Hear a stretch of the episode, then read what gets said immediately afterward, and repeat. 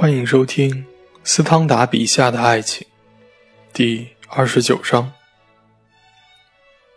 圣西门，法国曾经拥有的唯一一位历史学家说，贝里公爵夫人在有了多次短暂的艳史之后，真情地爱上了埃迪家族最小的子弟，比隆夫人的一个姨侄里奥姆。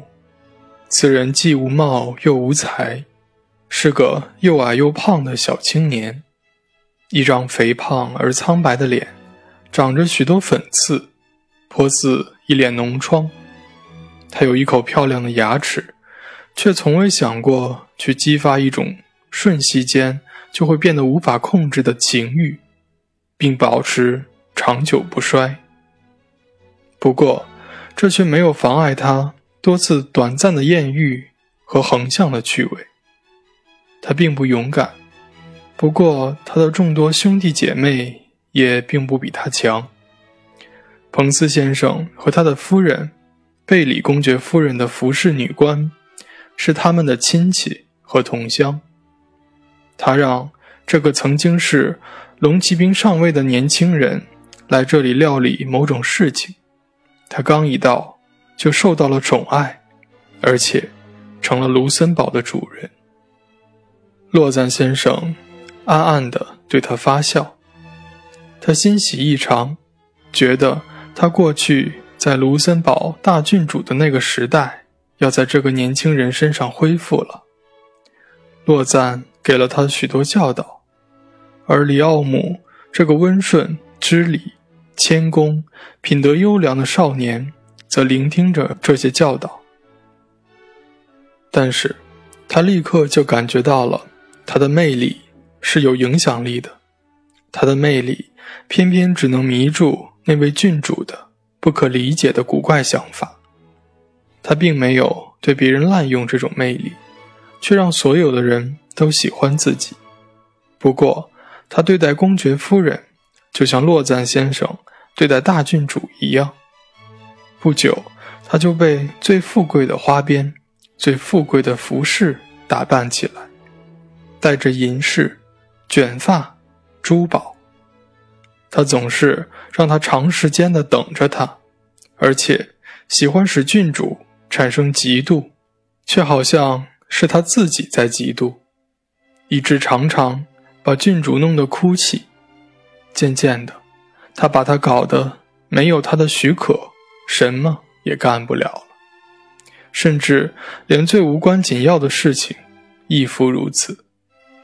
几乎连他准备去剧院看剧也是这样，他就让他耽误了去看剧的时间。而另一些时候，他却不顾他的反对，也要让他去。他强迫他讨好那些他并不喜欢的，或者他所嫉妒的夫人们。而得罪那些喜欢他，并且是他所嫉妒的人。他连自己的服饰打扮都毫无自由。当他梳妆打扮停当时，他却以让他弄乱头发，或者让他另换服饰来消遣。这是十分经常发生的事，有时还当着别人的面儿公开这样做。由于他惯于在晚上。由他来安排第二天的衣着和事情，而到第二天他又全都变了，弄得郡主时常痛哭失声。后来他竟至于要派他的贴身仆人传递消息给他，因为他几乎一到卢森堡就住下。这些传递的字条多次重复问他，他梳妆时应该系什么带子，穿什么衣服，以及戴什么首饰等。而差不多，他总是让他穿戴他所不愿意的衣物。如果他有时竟敢未经他的许可擅自处理一件最小的事情，他就像对待女仆那样对待他，使他常常一哭就是好几天。这位郡主是那么高傲，而且他又非常喜欢摆出一副傲视一切的样子来，现在却屈尊到跟他一起。同那些不肯臣服任何君主的人一起吃很低级的饭食，他幼年时就认识的耶稣会教士李哥莱，同他一直保持着联系。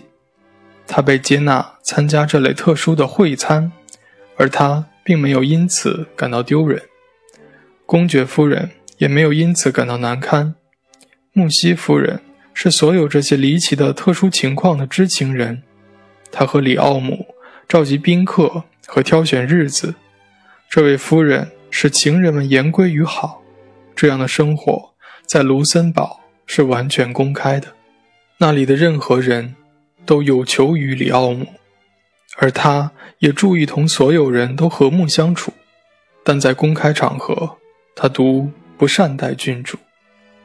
在众人面前，他粗暴地回答他的问题，这使在场的人都垂下眼睛，使公爵夫人脸红，而他对他的情感丝毫不减。对公爵夫人来说，里奥姆。是一剂对付烦闷的灵丹妙药。一位著名的妇人突然对波拿巴特将军，这位年轻的英雄，被光荣重照着，尚未犯下反对自由的罪行，说：“将军，一个女人只能做你的妻子，或者是你的姐妹。”这位英雄不懂得恭维的话，就用侮辱性的骂人话回敬了他。那些女人喜欢被他们的情人瞧不起，他们只爱他的残暴。本集播讲完毕，感谢您的收听。